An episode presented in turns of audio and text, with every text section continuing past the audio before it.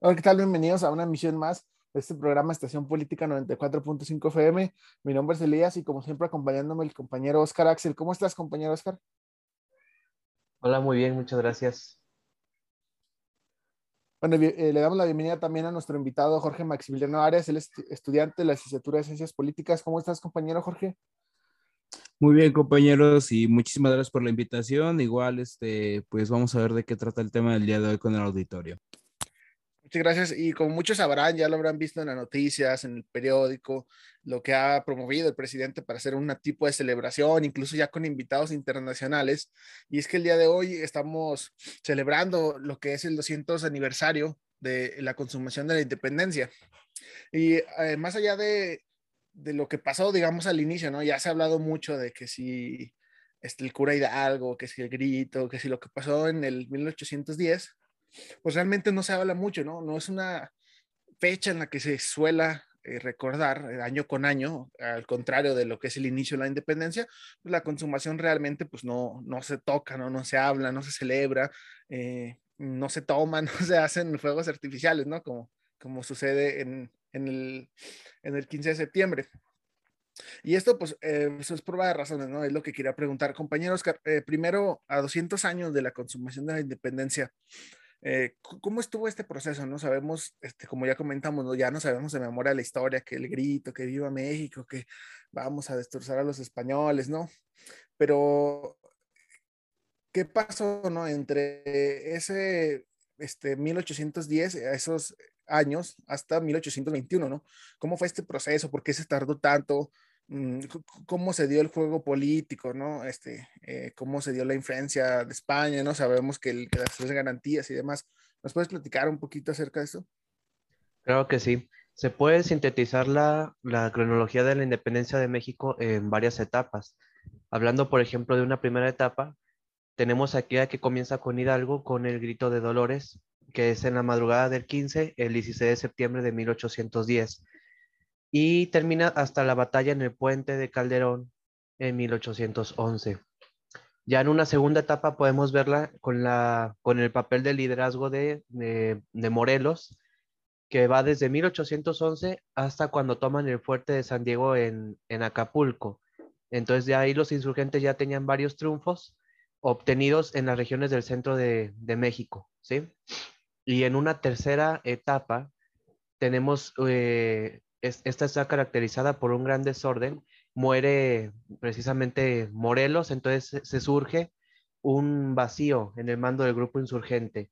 Entonces ahí entra María Calleja, del cual mm, logran rehacerse y recuperar la, ofensiva en, cuanto a, las batallas que tenían. ¿sí? En una cuarta etapa, eh, la tercera etapa, perdón, termina en 1821 y se firma el plan de Iguala. Y ya se entra a la cuarta etapa, que es la última, que es desde el 24 de febrero de 1821 hasta hoy, hace 200 años, el 27 de septiembre, cuando el ejército trigarante al mando de Iturbide entra a la Ciudad de México. Y es ya cuando se habla de una consumación de la independencia. Esta puede ser resumida en tres etapas la, cronología de los eventos de la independencia, muy sintetizada. Muchas gracias, compañero Oscar. Eh, compañero Max, eh, sabemos que México pues no fue, digamos, excepción en el clima internacional, ¿no? Vemos que había independencias en todos los territorios españoles, el tema este de la constitución de Cádiz, eh, también incluso influencias desde Francia, ¿no? Con, con la Revolución Francesa, la independencia de Estados Unidos, ¿no? Que indudablemente pues afectó a todo el territorio eh, americano.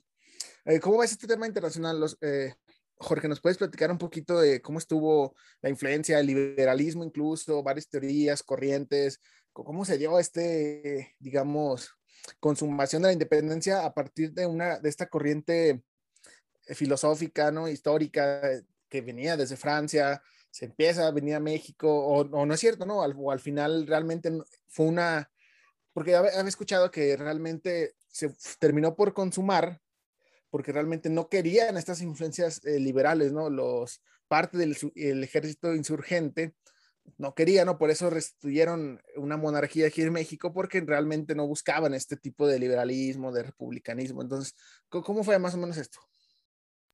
Pues compañero Elías, creo que lo acabas de narrar completamente a la audiencia, este, al formular la pregunta, pero igual pues damos un repaso, ¿no? Como tú mencionas, existen demasiadas influencias en el proceso de independencia eh, para la República Mexicana, que bueno, en una primera instancia fue un imperio, ¿no? Cabe recalcar eso. Las bases federalistas llegan este, obviamente desde nuestro vecino más cercano, que es Estados Unidos, ¿no? Y ellos, pues como tal, nacen como una de las primeras repúblicas federales eh, que, existieron en, la historia del mundo. Entonces, al ver esto, pues eh, lo que era el grupo de, mm, era Guadalupe Victoria, eh, este, el primer presidente como tal de México, pues trata de replicar las ideas aquí, ¿no? En México y empieza, ¿sabes qué? Pues necesitamos, empezamos a ver ideas eh, de división de poder como los que proponía el Barón de Montesquieu, ¿no? Este, vemos la división de poderes, eh, vemos la creación de, una, de un congreso, vemos este, una clara distinción entre todos estos factores, todos estos este, componentes de un sistema político que se empiezan a dar o empiezan a nacer, ¿no? Al término de esta, de, de, de, esta,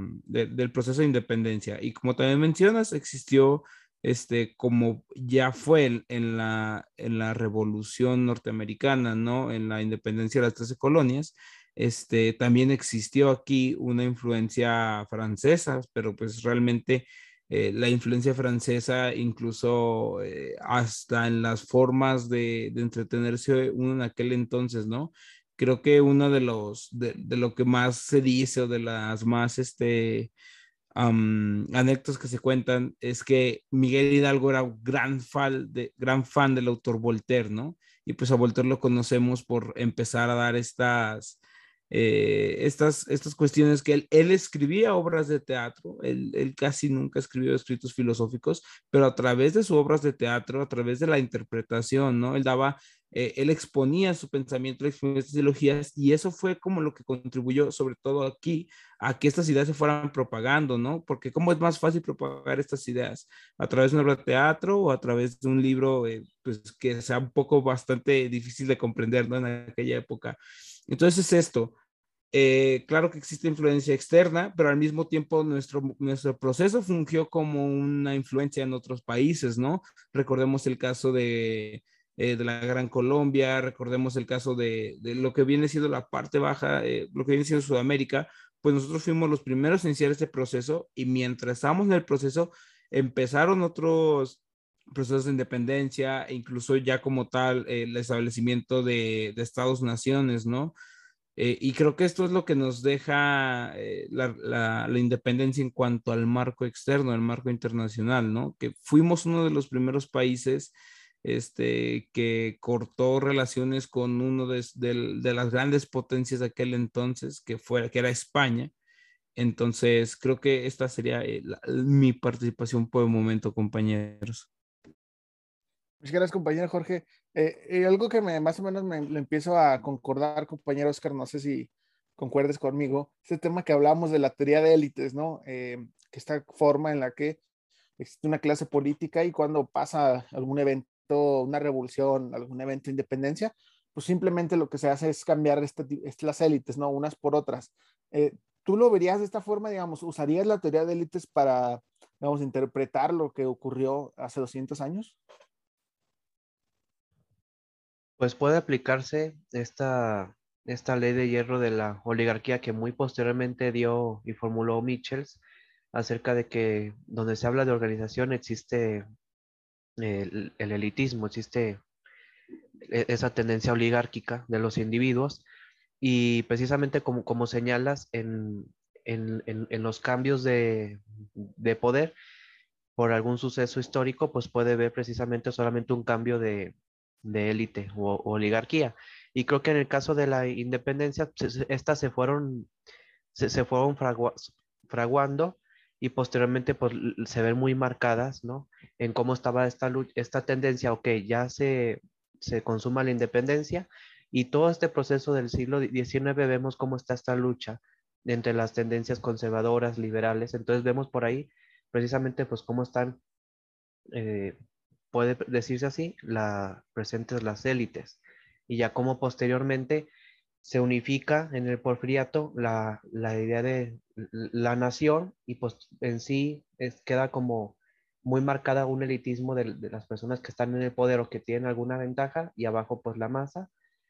Y ya la revolución igual, es un suceso social y todo, pero surgen élites y son las élites que perduran a lo largo del siglo XX. Entonces creo que precisamente en la historia de nuestro país, a partir de la consolidación de la independencia, ha existido eh, de cierta manera el elitismo, ha estado presente. Gracias, compañeros. Algo que me gusta mucho, realmente, como tú lo dices, eh, se digamos, es una guerra entre liberales, conservadores, ahí en todo, en los 1800, y realmente México, como lo conocemos actualmente, digamos, eh, bajo estos símbolos patrios, bajo todo el, digamos, lo, el ambiente simbólico, lo hace realmente Porfirio Díaz, ¿no? incluso cambia él la fecha del grito, ¿no? Para que concordara con su cumpleaños y eh, se da este proceso de crear ciertos símbolos nacionales que realmente dieron unidad. Y a lo que voy a esta pregunta, compañero Jorge. Eh, antes, pues realmente, ¿crees que se pueda, digamos, crear un símbolo actualmente con estos 200 años de la consumación? Eh, sabemos que el actual presidente eh, pues todavía creo que está medio aguitado porque él quería conducir los de mil, mil este, 800, perdón, sí, de 1810, ¿no? Este, cuando le supuestamente le roban la elección, pues él quería ser el presidente en los 200 años de la independencia de México, ¿no? Y ahora parece que él quiere retomar, digamos, esta batuta, ¿no? Él quiere retomar otra vez esta fecha con el bicentenario, pero ahora de, que se consuma la independencia. Entonces, ¿crees que se pueda, digamos, este, hacer esta parte simbólica de esta fecha o realmente seguiremos celebrando como siempre el inicio de la independencia y no la consumación? Ah, bueno, eh, si la pregunta va referida como a que si el día de hoy, 27 de septiembre, se puede consolidar como un día patrio, pues, o sea, técnicamente es posible, pero que la gente acepte esta costumbre, esta nueva tradición, ¿verdad? Porque incluso pues nos remontamos a, a, la educación primaria que recibimos, ¿no? ¿Cuál es el día que remarcan todos los libros de texto gratuitos? El 15 y 16 de septiembre, ¿no? Y algunos incluso hasta mencionan que es el 21 de septiembre, cuando entra el ejército tigarante, que se consuma la independencia, otros cuando se proclama la, la, el imperio, que es el, como el día de hace 200 años. Entonces, creo que es esto, eh, creo que para empezar. Eh, el establecimiento de un símbolo patrio, de un símbolo nacional, tiene que ver, como, como ustedes eh, mencionaron, con las élites que están en el poder. ¿Por qué? Porque usualmente, no sé si han escuchado la frase de los que ganan son los que escriben la historia. Entonces, en este punto así lo hemos visto, ¿no? Este, ¿Por qué idolatramos eh, a, a, Miguel Hidalgo, a todas estas figuras patrias? Porque pues ellas empezaron con el movimiento, ¿no? Y fueron, eh, fueron necesarias para la legitimación del proceso bélico como tal, ¿no? Porque si no tengo figuras en un proceso bélico, si no tengo figuras en un conflicto a las cuales yo voy a apoyar, pues es un conflicto sin sentido, ¿no? Entonces creo que eso sería el primer, eh, lo primero, eh, lo primero sería que la élite reconociera, la élite gobernante hoy en día, que pues la verdad eh, es la misma élite que nos ha gobernado durante los últimos, no sé, 100 años, este, sería que esta misma élite reconociera o que tuviera una razón para eh, instaurar este nuevo día patrio, ¿no? Instaurar nuevas costumbres, nuevos símbolos patrios. No como tal, porque para nosotros, por ejemplo, nosotros podemos recordar el día de hoy. Es una una extensión del, del, mexicano, ¿no? Hasta que no es reconocida por el gobierno, ¿no? Hasta que no se publica en la constitución, porque para nosotros pueden ser tradiciones y costumbres, pero para que sea considerado ya un símbolo patrio, un símbolo nacional o una fecha nacional, pues tiene que tener la, la aprobación del gobierno y por supuesto implícitamente, como lo recuerda Michels, pues de las élites que están en el poder, que recordemos son las mismas desde la Revolución Mexicana y anterior. Claro, y es que se hacen los símbolos, digamos, como tipo de legitimación política por parte del gobierno, y realmente también se hace un uso de símbolos históricos patrios eh, como batuta, ¿no? Este, incluso como decía yo, Porfirio Díaz, antes de Porfirio Díaz, realmente no se celebraba ni que a Hidalgo, ni que a Morelos, ni que a estos héroes, incluso él fue el que construyó las columnas de la independencia para poner sus restos, ¿no? El, el sí, el, el ángel de la independencia. Y ahora, ahora este, lo que voy con la pregunta, Oscar, este, eh, ¿crees que se, se, pueda seguir usando, digamos, como ya comenta Max, ¿no? Este tipo de legitimación simbólica a partir de fechas históricas, ¿no? En la que el líder o el, el, gobierno se dice continuador de estas, ¿no? O, o, el que sigue el próximo en la siguiente evolución, ¿no? En, en la siguiente paso histórico de México, ¿no? Yo soy el que sigue y pues ahora yo voy a hacer mi propia, digamos, eh, corriente histórica. ¿Crees que suceda algo así, este compañero Oscar? Pues creo que Mm, sí puede tener popularidad o puede tener mm, aclamación por parte de, la gente, pero también esto va ligado, y ya hablando de, de una actualidad, la que estamos viviendo, pues que esta, mu mucha esta gente recibe beneficios, ¿no? Recibe beneficios por parte de, de X o Y persona que está en el, poder y por tanto va a beneficiar a que tenga ma mayor legitimidad o que coincida con su, con la ideología, con su discurso, entre otros. Pero el que tú te hables como un continuador de algo, creo que es algo muy impreciso y muy tendencioso, ¿no? Creo que hemos visto, no hay en la historia, por ejemplo, en el caso de México, yo no, yo no, no, no veo a un Hidalgo diciendo, yo soy el padre, porque no lo fue, él empezó la lucha de independencia, pero, y listo. Entonces, el hecho como que tú digas, yo soy el continuador de este, de otro, no. Creo que lo, los actos que vas definiendo a lo largo de la historia son los que eh, posteriormente quien esté en el poder va a decir, ¿hiciste algo bueno o no? Porque fue lo que pasó con, con la historia de la, de, la independencia y todo eso. Quien la empezó a configurar como se fue conociendo posterior a la revolución, la historia de, de estos acontecimientos de independencia fue en el porfiriato. Uh, se pueden leer libros y todo donde menciona precisamente cómo Porfirio Díaz fue creando por ejemplo, fue resaltando más la imagen de Juárez, fue resaltando la imagen de, eh, de Hidalgo como padre de la patria. Sí, ya se tenían registro de celebraciones y todo, pero él fue quien, la, quien las configuró.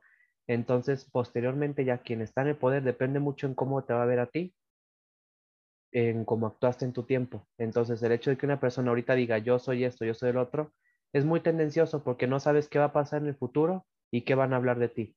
Puede que en el, que en el futuro esté alguien eh, adepto a ti a tus ideas y todo y que diga él fue bueno o que esté alguien contrario y que diga que fuiste malo y pues se rompa con toda esa lógica que en su momento intentaste crear. Muchas gracias, compañero Oscar. Y ya para darle y cerrando, cerrando el programa, compañero Jorge, ¿qué queda, no? ¿Qué queda de este imperio mexicano que se fundaba hace 200 años y que fallecía este, unos cuantos años después?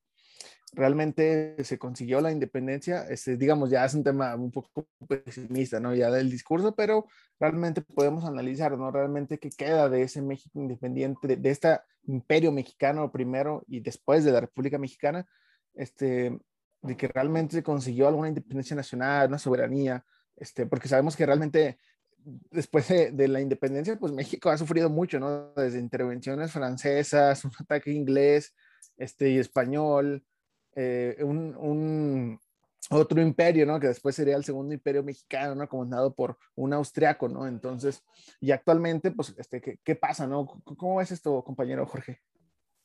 Dato curioso, y quiero mencionarlo para ustedes y para el auditorio, eh, hoy en día hay varios estados-nación europeos que reconocen la línea eh, imperial de Iturbide y de hecho varios estados otorgan dinero y, y facilidades a las personas descendientes de Iturbide, eh, como sucedió aquí, como mencionabas en el Segundo Imperio, ¿no? Y creo que ese es el reflejo de lo que sucede con el imperio, de que hoy en día solo se utiliza este, en México para pues este, sacar provecho ¿no? económico, porque como tal no es una forma ya eh, viable de, de, organización política. Eh, lo segundo, lo que nos deja el proceso de independencia. Somos verdaderamente independientes, eh, podría decirse que sí, pero al, al mismo tiempo somos dependientes de, de, otros, de otros factores. Somos independientes de... Eh, somos independientes de otra nación, Puede ser que sí, o sea, otra nación no se mete técnicamente en nuestra constitución, nos dice que legislar, ¿no? pero los intereses de esta nación pueden ser, a veces se ven reflejados en contratos de compraventa con el gobierno federal, este, en arrendamientos de servicios públicos, ¿no? Entonces creo que es bueno cuestionarnos si realmente eh, e-, es una independencia yo creo, más ideológica que una independencia económica, cultural y social, ¿no? Es una independencia bajo la cual se fundamenta, se legitima todo nuestro sistema político como mexicano, y si refutamos que somos independientes, refutamos entonces a la, refutamos lo que viene siendo, eh, pues, la creación de nuestro propio sistema político. Entonces creo que esa sería sería mi, mi, participación, ¿no? Una, hay que cuestionarnos realmente qué significa ser independientes, porque autónomos sí somos, pero independientes pues realmente no. Entonces, este, es eso, ¿no? Y creo que esa sería mi, mi participación de cierre. Muchas gracias, compañero Bueno, creo que todavía alcanzamos otra, pero eh, algo que estaba, digamos, en las noticias desde hace un año es esta, eh, digamos, este intento del presidente por hacer que España nos pida disculpas por lo que pasó en la, en la, en la colonia, ¿no? Este, ¿Tú crees que esto sea posible o realmente tiene la culpa España de lo que nos pasó, la, la España actual, ¿no? Este, compañero Oscar, ¿crees que realmente tiene como la culpa la España actual de lo que pasó? Eh, mucho de este discurso se ha hecho de los abusos que ha sufrido, digamos, los pueblos indígenas, ¿no? Porque realmente siguen sufriendo abusos y nadie está pidiendo que le haga disculpas a los presidentes pasados, ¿no? Entonces, realmente, digamos, es algo factible, digamos, es algo demagógico o realmente podemos decir, no, sabes que la neta sí nos deben disculpas por lo que nos hicieron, ¿no? Y a 200 años de la consumación de la independencia, ¿qué, qué se puede decir de esto?